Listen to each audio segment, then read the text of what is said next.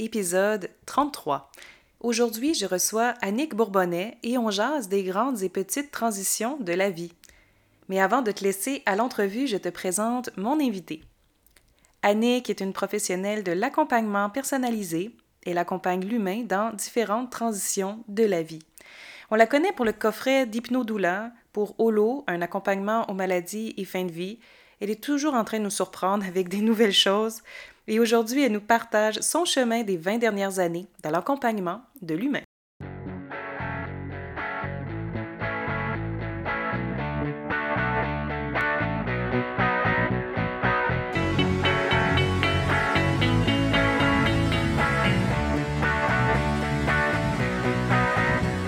Je suis Stéphanie Beaubien et j'anime La Fronde, un podcast accessible, bienveillant et un brin controversé pour les professionnels de la périnatalité. Chaque semaine, je reçois des invités où je te jase en solo de sujets qui touchent la périnatalité et les neurosciences. Mon but est d'éduquer et de transmettre mes connaissances à toutes les intervenantes du milieu pour que tous les bébés du Québec partent avec une full tank d'ocytocine d'envie. Je te promets, la fronde, c'est hautement divertissant et en plus, c'est appuyé par la science. Bonne écoute!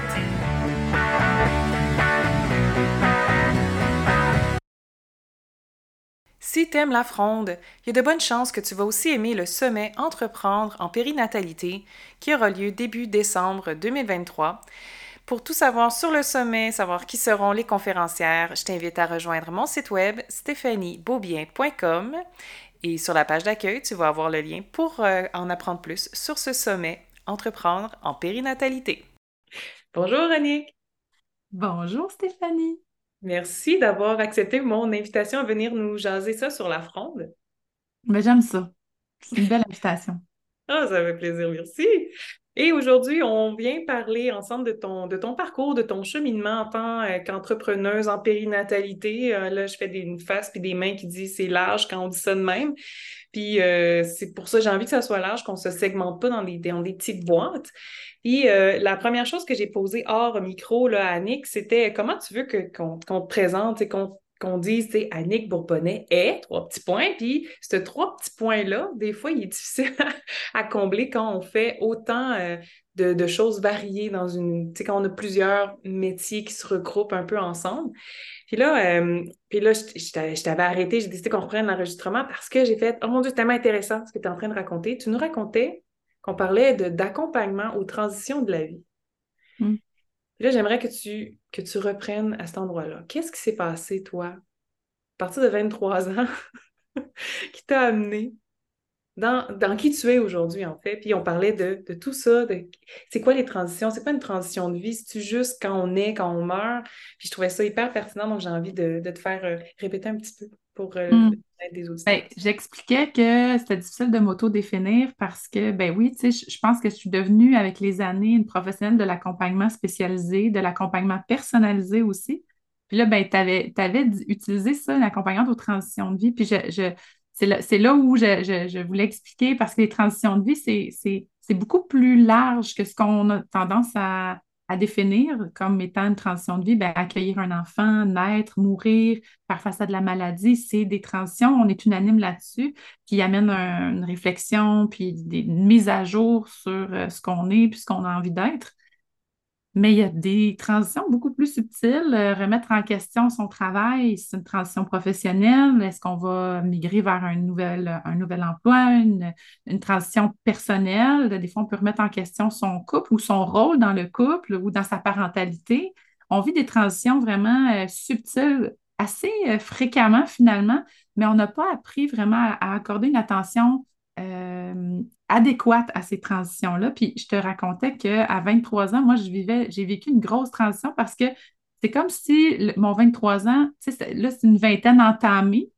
Puis je, voyais le 30 arriver comme à 100 000 à l'heure, puis je voyais que j'avais déjà parcouru 23 années sur Terre. Puis j'avais l'impression que j'étais pour cligner des yeux, que je serais en ménopause, pas à la retraite, puis là, ma vie serait finie, tu sais. Il y avait comme une urgence de vivre tout à coup. Euh, ça, ça venait qu'un petit package d'anxiété puis d'un paquet d'affaires, là, euh, à ce moment-là, mais pour moi, une des grandes transitions de vie a été d'avoir 23 ans. Et c'est pas courant, ça. Comme, euh, c'est pour ça que pour moi, les transitions sont pas toujours compartimentées dans des boîtes. Si tu as un, mal-être, des questionnements, des réflexions, tu regardes la vie, puis tu as tout à fait l'arrimage que tu avais avant, c'est que tu es en train de vivre une transition de vie. Puis, ben moi, accompagner ça, ça me, c'est, ce que je sais faire de, le mieux, en fait. C'est, mon grand talent, c'est mon grand don d'être, euh, de voir clair à travers les transitions, puis d'avoir à proposer peut-être des, pistes de réflexion, des questionnements, des, exercices, des, du, matériel concret pour accompagner ces les grandes comme les petites, là, les grandes petites, les, grands, voyons, les transitions, les grandes comme les petites transitions, pour moi, sont toutes légitimes parce que c'est ça, j'en cumule beaucoup, puis, euh, puis c'est souvent porteur de changement, de c'est un message. Puis le changement, ça fait peur. Puis là, on, travaille avec, euh, on, arrive à, s'approcher de plus en plus avec précision de ce qui est vraiment le, cadeau finalement de cette euh, phase de vie-là. Ben oui, généralement, c'est comme des cadeaux mal emballés, tu sais, des, espèces de, de mal-être, de moments de transition comme ça où tu as l'impression qu'il n'y a plus rien qui fonctionne. Puis quand tu finis par voir derrière euh, les emballages et le chou. Des fois, tu tombes sur le cadeau puis tu reviens un peu plus réaligné euh, euh, dans des grands termes là, sur où tu t'en vas. Puis je trouve ça, je trouve ça génial qu'on parle d'abord de ça parce que c'est ce que tu fais beaucoup plus en ce moment. Donc, la Annick de 2023, à quoi t'occupes tes journées, toi, maintenant, là, Annick, en 2023? Parce qu'on... Combien de temps qui dure cet épisode-là? 30 minutes, là, mettons, mettons, on résume parce que Parce que Annick n'avait pas qu'une seule chose. Annick fait plein de choses. Non, Annick ne se contente pas d'une seule chose, mais ça, ça fait longtemps que je l'ai compris. J'ai toujours été une personne occupée, euh, à certains moments débordée, dépassée, euh, ça c'est sûr. Puis c'est, ça, je pense que c'est mon art de vivre, d'apprendre à harmoniser des, beaucoup de projets, beaucoup de dossiers, beaucoup de, de, choses que, je pense que je, suis fondamentalement une passionnée, très une, intense euh, passionnée là, qui, euh, qui, a beaucoup d'énergie, puis qui a beaucoup d'idées, puis qui, j'ai le besoin de m'investir, mettre en branle, tester mes idées. Elles sont pas toutes bonnes, elles vont pas toutes voir le jour. Fait que ce qu'on voit de l'extérieur, c'est les meilleures, je pense. C'est celles qui méritaient de passer plusieurs strates d'évaluation ou de tests pour arriver à proposer. Mais c'est ça, ça fait longtemps que je que je sens le besoin de me mettre au service de ce qui se passe. Je me suis mis au service de projets très jeunes. Je me suis impliquée dans, j'allais dans une maison de jeunes, je m'impliquais dans, les comités organisationnels, je m'impliquais dans plein d'activités. Quand je faisais du sport ado, j'étais, je faisais de la nage synchro, du plongeon, de la natation, j'avais des cours de piscine six jours sur sept, puis le septième jour, j'allais au bain libre. Fait que, tu sais, je suis pas une personne qui, qui, qui je, je suis peut-être pas assez, je pense qu'en vieillissant, ce que j'ai dû apprendre, c'est à être une contemplative parfois, apprendre à rien faire, apprendre à accorder de l'importance à ces périodes-là parce que en vieillissant, ma batterie n'est pas la même que quand j'avais 15 puis 25 ans.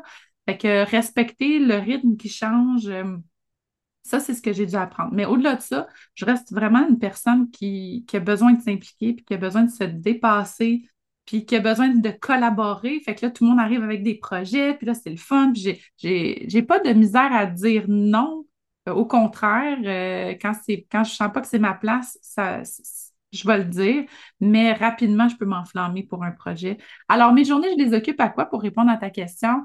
Ben, euh, je les occupe à, à réfléchir, à, à, créer, à organiser, à faire avancer différents projets, euh, mais ultimement, tout ce, que je fais est au service de la même chose, c'est-à-dire euh, l'expérience humaine dans différentes teintes, dans différents médias, dans différents formats, euh, dans différents épisodes aussi de la vie. J'ai vraiment, je suis rentrée dans le monde de, de, de l'accompagnement par la périnatalité en 2012, puis même avant parce que je travaillais à Sainte-Justine, j'ai fait six ans là-bas, puis les deux dernières années sur l'unité mère-enfant, c'était une clientèle qui m'appelait. J'avais, accompagné des naissances euh, euh, il y a une vingtaine d'années déjà avec des amis proches, deux en six mois. Je n'avais pas d'enfants. Ces, femmes-là m'ont fait confiance, m'ont, invité à, partager cette, euh, cette tranche de leur vie-là.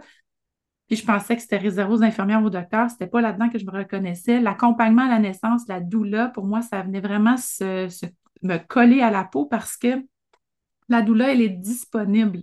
Elle a une grande liberté d'action puis de, présence. Puis c'est ça qui me parlait, moi. C'était d'avoir marché du début à la fin avec elle, de la première contraction à la dernière. C'était de, les connaître comme personne d'autre, de savoir exactement elles arrivaient avec quel bagage dans leur expérience d'enfantement. La doula fait ça. Alors, c'était facile pour moi d'entrer dans ce rôle-là. Puis après ça, ben, la vie, c'est la vie. Si je peux me mettre au service de la naissance, inévitablement, il va y avoir d'autres épisodes de vie qui vont nécessiter mon attention, qui vont requérir de mon attention. J'ai accompagné en fin de vie euh, une personne, j'avais 23 ans. La transition de vie a probablement euh, été, ben, en fait, ma transition de vie a été fracassante début de, l'année 2006. Puis là, euh, au printemps 2006, j'apprends qu'une grande amie à moi est en, phase terminale, qu'elle veut me voir.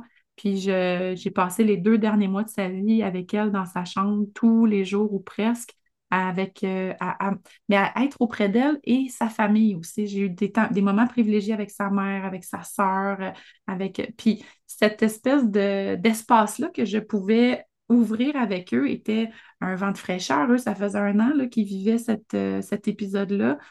Fait que j'arrivais avec mon énergie, avec mon, savoir-être qui est unique à moi. Je sais que ils ont fait une différence dans ma vie en me permettant d'être dans cette euh, espace-là avec eux. Et j'ai fait une différence dans la leur parce que, par ce que j'avais à leur apporter. Puis la naissance et la mort ont toujours été des sujets très attirants pour moi. Il y a vraiment quelque chose là-dedans. Ma mère, c'était une, une médium, tireuse de cartes, euh, qui avait, euh, qui avait c'était une spéciale, là, elle était impressionnante, elle était connectée sur une fréquence là, que peu d'entre nous ont accès. moi, j'ai évolué dans cet univers-là avec euh, cette, cette, magie-là, ce respect-là de la naissance et de la mort.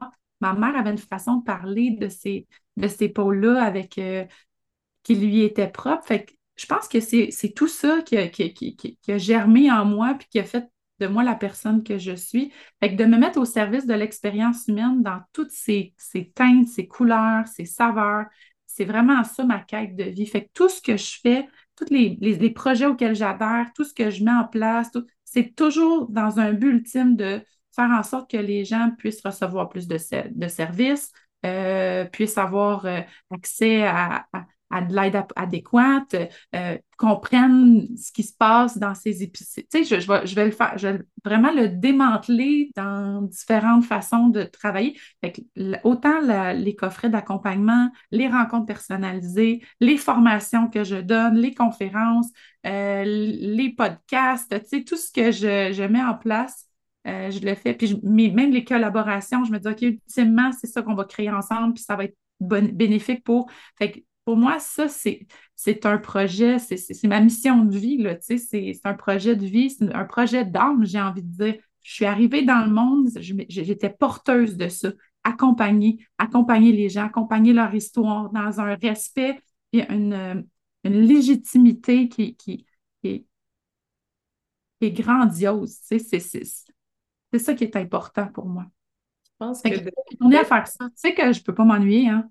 Mais non, mais c'est clair que non, tu sais. Puis de savoir que c'est ça ta mission, tu sais, quand toi, t'as dit, quand tu l'as sûrement trouvé en te cherchant toi-même, tu sais, c'est des missions de vie comme ça, là, on, finit par la trouver en expérimentant des choses, en additionnant un paquet de nos expériences. Mais le fait que tu en es tellement consciente que tu prends tes décisions d'entrepreneuse autour de ça, c'est ça qui fait perdurer aussi dans le temps ta joie d'être en ton entrepreneuriat, ta créativité, ton, sentiment de te sentir tout le temps à bonne place au bon moment parce que tu as l'impression de répondre en fait tout le temps à ta mission euh, profonde. Puis c'est ça que j'aime partager avec les nouvelles entrepreneurs, c'est il faut que tu cherches un peu ça, que tu cherches ta mission, tu sais. Comme ça, tu vas, toujours avoir des réponses à tes questions, savoir si tu es aligné, si tu te sens bien, tu sais. Ça répond à ça? Vers quoi tu tends? Pourquoi tu fais ce que tu fais profondément?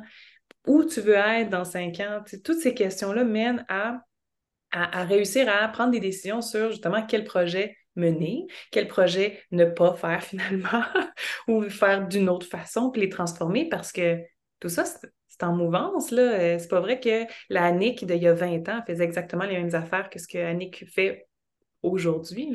Tout ça est une... C'est relatif, ça. C'est relatif. Je pense que mes moyens ont changé, mais que la, les racines sont les mêmes. J'avais, oh. j'étais porteuse des mêmes valeurs. Tu vois, je, je voulais. Mon, ma façon de le faire était pas. J'avais pas, c'est ça, j'avais pas les mêmes moyens. Euh, il y a 20 ans, j'avais 22 ans. Puis, tu sais, j'étais porteuse de, cette, de cet espoir-là pour l'humanité, de, de ce désir-là mais j'avais peu de moyens. J'étais, euh, j'étais en arrimage à ma vie d'adulte, je me cherchais, j'avais pas. Tu sais, mon, bagage de vie, là, ça, c'est un autre chapitre, mais qui est bien, bien, bien, bien chargé aussi, tu sais. Fait que 22 ans, là, c'est, c'est, encore, c'est l'écho du chaos dans lequel j'ai évolué. Fait que, il y a. Mais c'est ça, à partir du moment, puis tu as dit, euh, il faut se poser les bonnes questions, dire oui ou non à des projets, savoir. Moi, je, pars du principe qu'il n'y a, jamais d'erreur parce qu'on est toujours en train d'apprendre sur soi, sur, sur ce qu'on veut. Il n'y a pas mieux qu'un projet, un projet de boîte pour te montrer ce que tu veux plus. Oui, exact. à partir de là, tu dis, OK, ça, c'est clairement, c'est non. Puis, mais ben, ça prend du temps faire ça. Tu sais, ça prend de l'expérience. Puis, mes décisions ne sont pas. Ben non, c'est ça, tu peux tromper. Ouais peux juste apprendre à travers ça, puis à te définir, à te préciser, puis euh, savoir ce que tu veux. Puis c'est c'est très important, ça aussi, au-delà de ce que tu veux. Des fois, ce que tu veux n'est pas clair, mais de, savoir ce que tu veux plus, on a une belle fondation sur quoi bâtir quelque chose. Ah, c'est clair, c'est sûr. Ce que tu veux pas est aussi formateur, je crois, euh, à définir pour pouvoir avancer. Clairement. Puis le, c'est drôle parce que aussi, tu sais, hors micro, on parlait de tes, projets de l'automne, parce que ce podcast est enregistré euh, au mois d'octobre 2023. Puis là, tu. J'ai dit que l'épisode allait sortir le 7 novembre. Tu as fait Oh, c'est un peu serré parce que là, tu as un nouveau projet tout chaud. J'aimerais ça que tu nous en parles. Ben oui, parce que moi, j'ai euh, sorti en 2019 le coffret Hypno Doula, euh, qui est un coffret de préparation en hypnose pour la naissance. C'était parfaitement aligné avec la doula que j'étais à cette époque-là, qui faisait des accouchements, tout ça et tout ça. Puis j'avais besoin de cet outil-là pour accompagner avec plus de justesse les gens euh, qui, me choisissaient, en fait. Après ça, la pandémie a frappé. il y a tellement de choses qui ont bougé à travers de ça. Et là, a émergé finalement, euh, je pense que c'est, probablement la, souffrance, la détresse. en pandémie, là, tout le monde a fait son mieux pour aller bien, mais on était tous challengés à différents niveaux. Euh, on était, il y avait aussi, pour moi, la, révélation, c'était d'assister euh, au télétravail de tout le monde, puis de voir que dans les rencontres de mon chum, il n'y avait que du monde, pas d'enfants. Puis dans mes rencontres Zoom à moi avec les organismes communautaires, avec les doulas, avec tout le monde avait des enfants, on allait servir un verre de jus, excuse-moi, attends, puis on servait un lunch, puis là, on, était, on était multitâches. Ça m'a vraiment fait réfléchir sur euh, la pieuvre qui, euh, qui émerge avec la, maternité, je trouve, la travailleuse qui, euh, puis là, j'étais confrontée à moi-même là-dedans de dire, je suis brûlée bien raide, mais tu sais, je dois quand même continuer de me battre, je dois continuer parce que, tu sais, le rôle que j'occupais à ce moment-là aussi, c'en était un de, lutte, de militante. J'étais euh, dans, cette vérité-là de, périnatalité euh, combattante.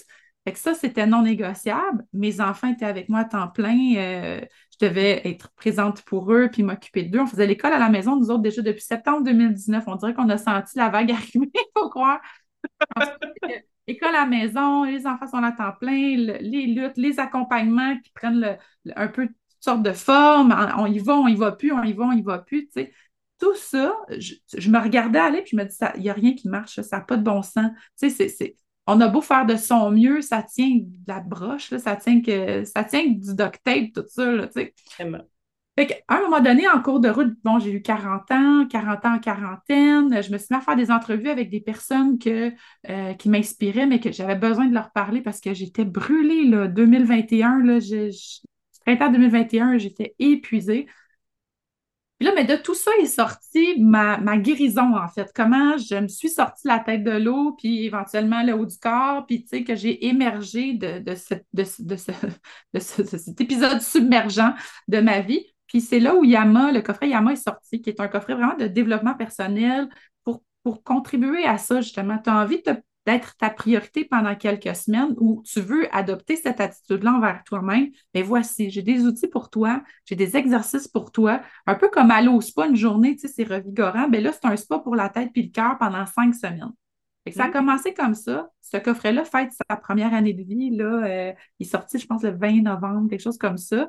Fait que j'ai lancé l'expérience Yama, qui est une expérience d'accompagnement de, proximité, où là, on est en petits groupes, puis on évolue ensemble à travers, oui, les pôles de Yama, mais aussi, ben les pôles, c'est vraiment, dans le coffret, c'est des, différents euh, thèmes qu'on aborde, mais aussi de l'enseignement pour se réapproprier cette vie-là qui est la nôtre ça ne veut pas dire que tu t'en vas vivre euh, euh, dans le fin fond d'un bois tout seul, pas d'enfant, pas de chum. Non, mais comment tu harmonises toutes ces responsabilités-là, toutes ces priorités-là pour continuer de respecter la personne que tu es à travers ça? Fait que ça, ça débute le 8 novembre pendant cinq semaines.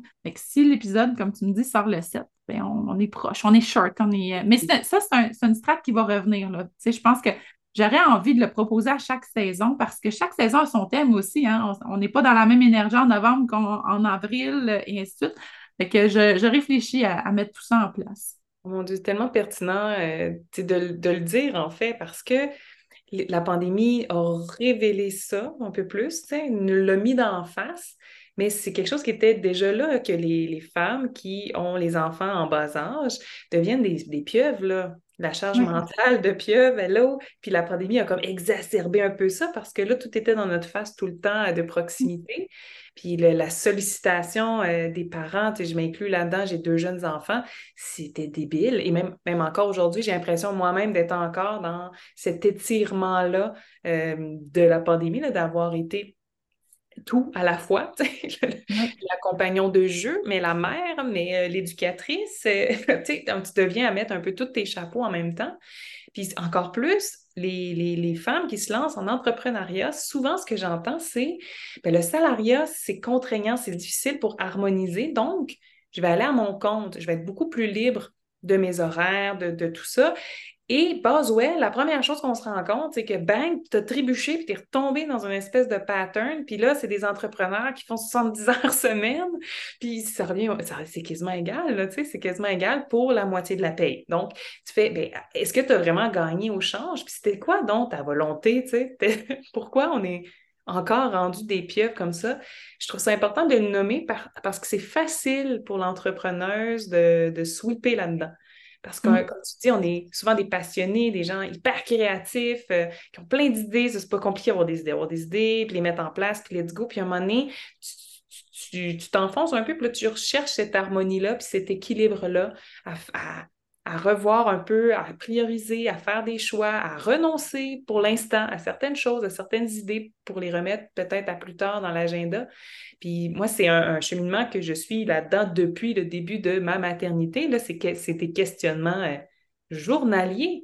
Puis mm. ben, mon plus vieux à 5 ans, ça, c'est pas une journée, tu sais, c'est pas, tu dis, il y a des saisons. Oui, tout à fait, hein, il y a Puis ça peut être cette transition-là, elle peut être longue, sans être inconfortable, mais tu sais, oui, ça peut être des fois plus inconfortable, des journées moins, mais tout ça perdure dans un, dans un laps de temps qui est, euh, qui est plus long que juste euh, un, week-end de retraite que tu dis, bon, mais là, en fin de semaine, je me réaligne l'harmonie familiale, tu vas voir ça, je fais ça en une fin de semaine. Ah, des fois, c'est pas mal plus long que ça, souvent. Ben, c'est là toute la pertinence de le faire sur cinq semaines parce que euh, au-delà de, l'intensité d'une retraite ou d'une journée, là, on, l'arrime vraiment dans le quotidien, dans la dynamique familiale, parce que, tu tu, l'as bien nommé, on, se lance en affaires pour, pour avoir une plus grande liberté de temps et tout et tout, mais je pense que très peu d'entre nous se questionnent à la base sur quelle est la place du fear of missing out dans ma vie. Mm-hmm. puis le fait de laisser un emploi, un salaire, une stabilité, une sécurité, euh, nous amène presque toutes à flirter avec le fear of missing out qui fait qu'on a on n'est plus, on est plus rationnel, on n'est plus raisonnable dans notre organisation. On a, la, on a peur de manquer quelque chose, on a peur de tomber, on a peur de. Puis cette peur-là, elle est omniprésente. On, n'est pas, on est rarement consciente, en fait, de la place qu'elle prend. Puis c'est, pour moi, ça, c'est, c'est un enjeu important. Tu veux te lancer en affaires, OK, et, elle est où ta zone de confort? C'est quoi qui te fait le plus peur? Puis on va se parler de ça. Parce que le comment, ça, tu vas le trouver, tu l'as dit, on est créatif, on a des idées, on a des projets. Le comment, ça, mais le, le, de quoi tu as plus peur, puis qu'est-ce qui t'insécurise le plus, va prendre ça à bras-le-corps dans, dès le départ, va embrasser ça, va accepter que c'est là, parce que l'envers d'en prendre conscience, c'est peut-être de le nier. non, non, non, on ne va pas le nier. On s'en va frencher dans le coin avec, puis on s'en va y faire face, puis on s'en va. Euh, parce que ça a sa, raison d'être, puis ça, ça, révèle beaucoup plus sur nous que le ce qu'on veut faire. le comment, le ce qu'on veut faire. moi, je peux t'aligner ma mission de vie à partir de mon premier souffle. je peux te l'expliquer, te le justifier. Mais au-delà de ça, c'est ce qui fait peur qui est beaucoup plus révélateur. Hmm, c'est, dans, tu parles de peur, puis je trouve ça intéressant parce que là, on parle ce que tu offres comme accompagnement aux celles qui débutent, des formations de doula, ça fait aussi partie de ton euh, de, ce que tu fais là, dans la vie, mais la peur, c'est aussi dans les transitions, elle existe, la peur de la naissance, la peur de la mort, la peur de la maladie. Fait que c'est quelque chose que tu que tu frenches souvent dans un coin, toi, la peur, finalement? Écoute, moi, je suis une pro du frenchage dans le coin des peurs. Moi, j'ai un diagnostic d'anxiété généralisée. À 23 ans, c'était ça. Je suis arrivée en janvier de, de, mes, 2006, euh, là, puis j'étais complètement submergée là, par l'anxiété. Limite, là, tu sais, euh, ben, en fait, très peu fonctionnelle. J'arrivais, j'avais euh, la pression financière d'être en appartement, tout ça. J'étais une adulte responsable. Fait que je réussissais à aller travailler parce que j'avais pas le choix, j'avais pas d'autres alternatives, mais mon processus pour y arriver était très complexe. J'ai fait euh, une thérapie cognitive. Euh, j'ai, pour moi, avant d'avoir un diagnostic, j'étais déjà anxieuse, tu comprends? Je, fais de l'anxiété depuis toujours. Quand je parle, euh, quand je parlais à ma mère, parce qu'elle est décédée, mais j'étais un bébé anxieux, une enfant anxieuse, euh, ça fait partie de moi, ça fait partie de mes chromosomes, que tu veux? Alors, euh, faire face à ces peurs, c'était, c'est ça ma vie, là, c'est ça mon quotidien. Il, y a toujours, il va toujours y avoir des peurs disproportionnées dans, sur ma route avec lesquels je vais devoir Frencher. oui. J'aime mieux Frencher qu'embrasser. Je trouve ça plus. Euh, hein, la fougue. Il y, a, plus de fougue dans le Frenchage. Oui, j'aime mieux ça aussi. C'est un beau mot. Alors, pour moi, c'est. Je pense que ça, c'est vraiment un de mes grands talents. C'est que devant la peur, j'ai vraiment. Euh, je suis inébranlable. Tu sais, il y a quelque chose qui euh, j'en ai tellement, j'en vis tellement, parce que je, pense, tu sais, on n'arrête pas d'avoir peur dans la vie, là. Par contre, je pense que je suis devenue vraiment une pro pour, euh, pour euh, m'harmoniser avec, pour la reconnaître, pour lui donner l'importance qu'elle doit avoir et non pas toute la place, pour utiliser cette énergie-là, parce que la peur, ça génère quelque chose en soi. Il y a de l'adrénaline, il y a, il y a ça peut paralyser, mais ça peut aussi propulser certaines choses. Comme lui donner de la, l'utiliser à mon avantage et non plus être sous son emprise. C'est ça que j'ai travaillé depuis, euh, depuis toute ma vie, en fait. Alors, les, pour moi, la, peur, c'est l'erreur, c'est de faire comme s'il n'y en avait pas, de faire comme si ça n'existait pas. On se prive de quelque chose. Aussi, ça va, ça, ça nous rattrape tout le temps on peut faire assemblant longtemps, mais la seule personne à qui tu mens, c'est toi-même. Fait qu'à un moment donné, tu vas devoir faire face à ça. Il y a quelque chose, moi, j'adore ça. Le, challenge de la peur. OK, c'est quoi qu'elle veut dire, cette peur-là? Parce que la peur en tant que telle, elle a plusieurs couleurs, elle a plusieurs saveurs. Euh, une personne qui a peur des chiens, ben, quand il n'y a pas de chien, elle n'a pas peur. L'anxiété, c'est penser qu'il pourrait y avoir peut-être un chien. Si jamais je me retrouve en présence d'un chien, et moi, quand. Puis là, tu as, peur alors qu'il n'y a pas d'élément déclencheur. C'est, mm-hmm. La plupart de nos peurs sont dans cette, de ce type-là. On est dans les pensées d'avenir, on pense au passé, puis on n'a pas d'emprise ni sur un ni sur l'autre. Fait que de revenir au quotidien puis de dire, OK, maintenant, là, tout de suite, qu'est-ce que je fais avec ça? C'est ça la priorité. Bien, pour moi, ça, je pense que le gros de mon travail, le gros de ma proposition, ça, tourne autour de ça. Autant dans la naissance, dans le développement personnel, que dans la mort, que dans les formations pour doula, comme tu l'as nommé. Euh, qu'est-ce qu'on fait avec nos peurs? Mm-hmm. C'est vrai que c'est un fil, euh, moi je le vois clairement que c'est comme il y a, une espèce de, filon, de fil d'or en fait, là, qui se coud euh, à, travers tes différentes pratiques, en fait, c'est ta force à toi de, guerrière qui, euh, qui est un peu là en train de, fournir les outils, tu sais, en mm. étant derrière de la personne. Essaye ça, essaye ça, ce bouclier-là n'est pas pire.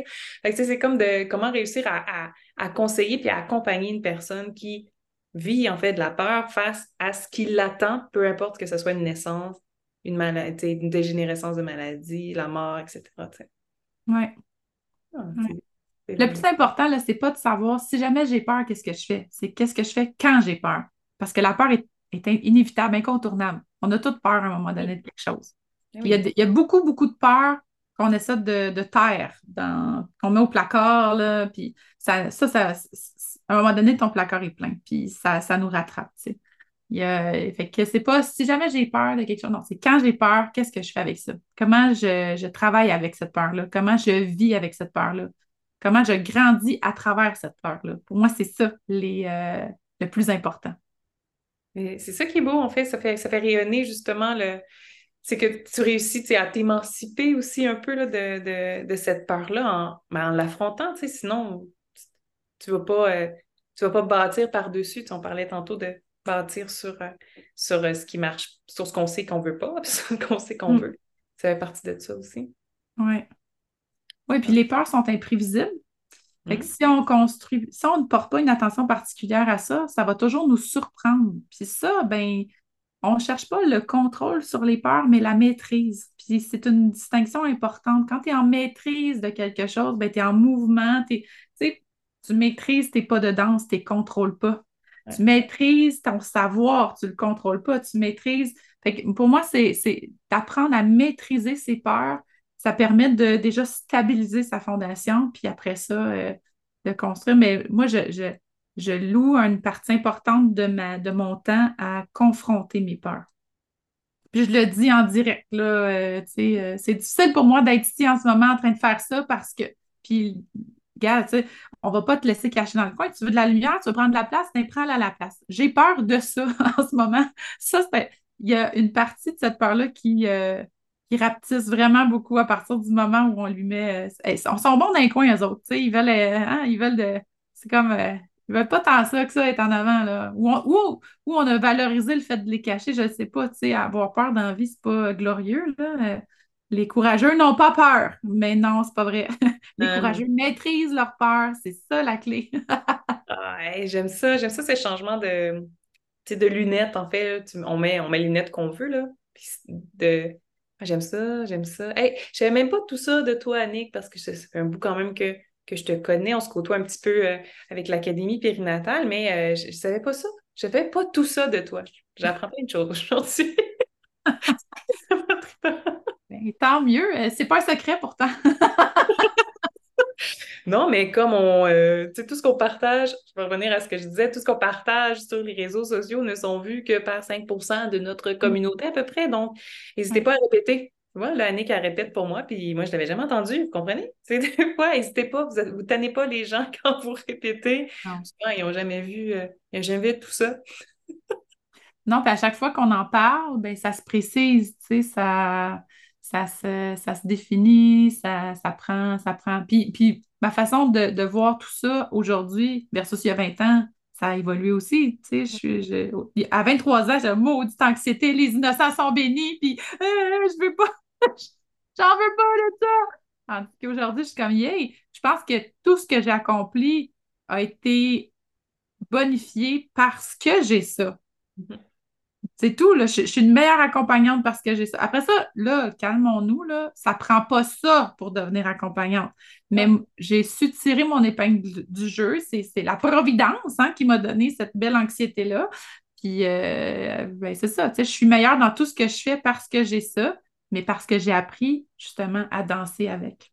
Et parce que c'est toi. C'est si les gens viennent voir Annick pour être accompagnés par toi, mais ils viennent te chercher toi avec ta saveur, tes couleurs et tes forces à toi. Parce qu'accompagner l'être humain, il y, en a plein de, personnes qui font ça, de l'accompagnement à la naissance, de l'accompagnement à la mort. Je veux dire, c'est pas, tu n'as rien inventé, là, je fais des gros guillemets, là, on n'invente pas. Il n'y a, plus grand-chose qu'on invente qui n'a jamais été fait en guise. By the way, là, c'est la façon qu'on le propose, puis la façon qu'on l'apporte mais les clients viennent vers vous parce que c'est toi, parce que tu le fais de cette façon-là, avec ton background à toi, puis ta saveur à toi. Tu sais, c'est pas. Euh, tu ça, les, connaissances sont les mêmes. Les connaissances sont les mêmes. Il y a des choses. La naissance physiologique, c'est la naissance physiologique. je veux dire, euh, le, oui. le médecin, l'infirmière, la doula, tout le monde est au courant de toutes les étapes de la naissance physiologique. c'est la façon que chacun de ces spécialistes-là, dans leur champ d'expertise, vont la transmettre. Ah ben là, il y a vraiment des nuances qui sont apportées, puis c'est une façon totalement différente de le voir puis d'en parler. Mais c'est ça avec tout, là. pas juste avec, on parle des corps euh, de métier médical, mais c'est ça pour tout, le réparer un plancher. Il y en a plein de réparateurs de plancher, là.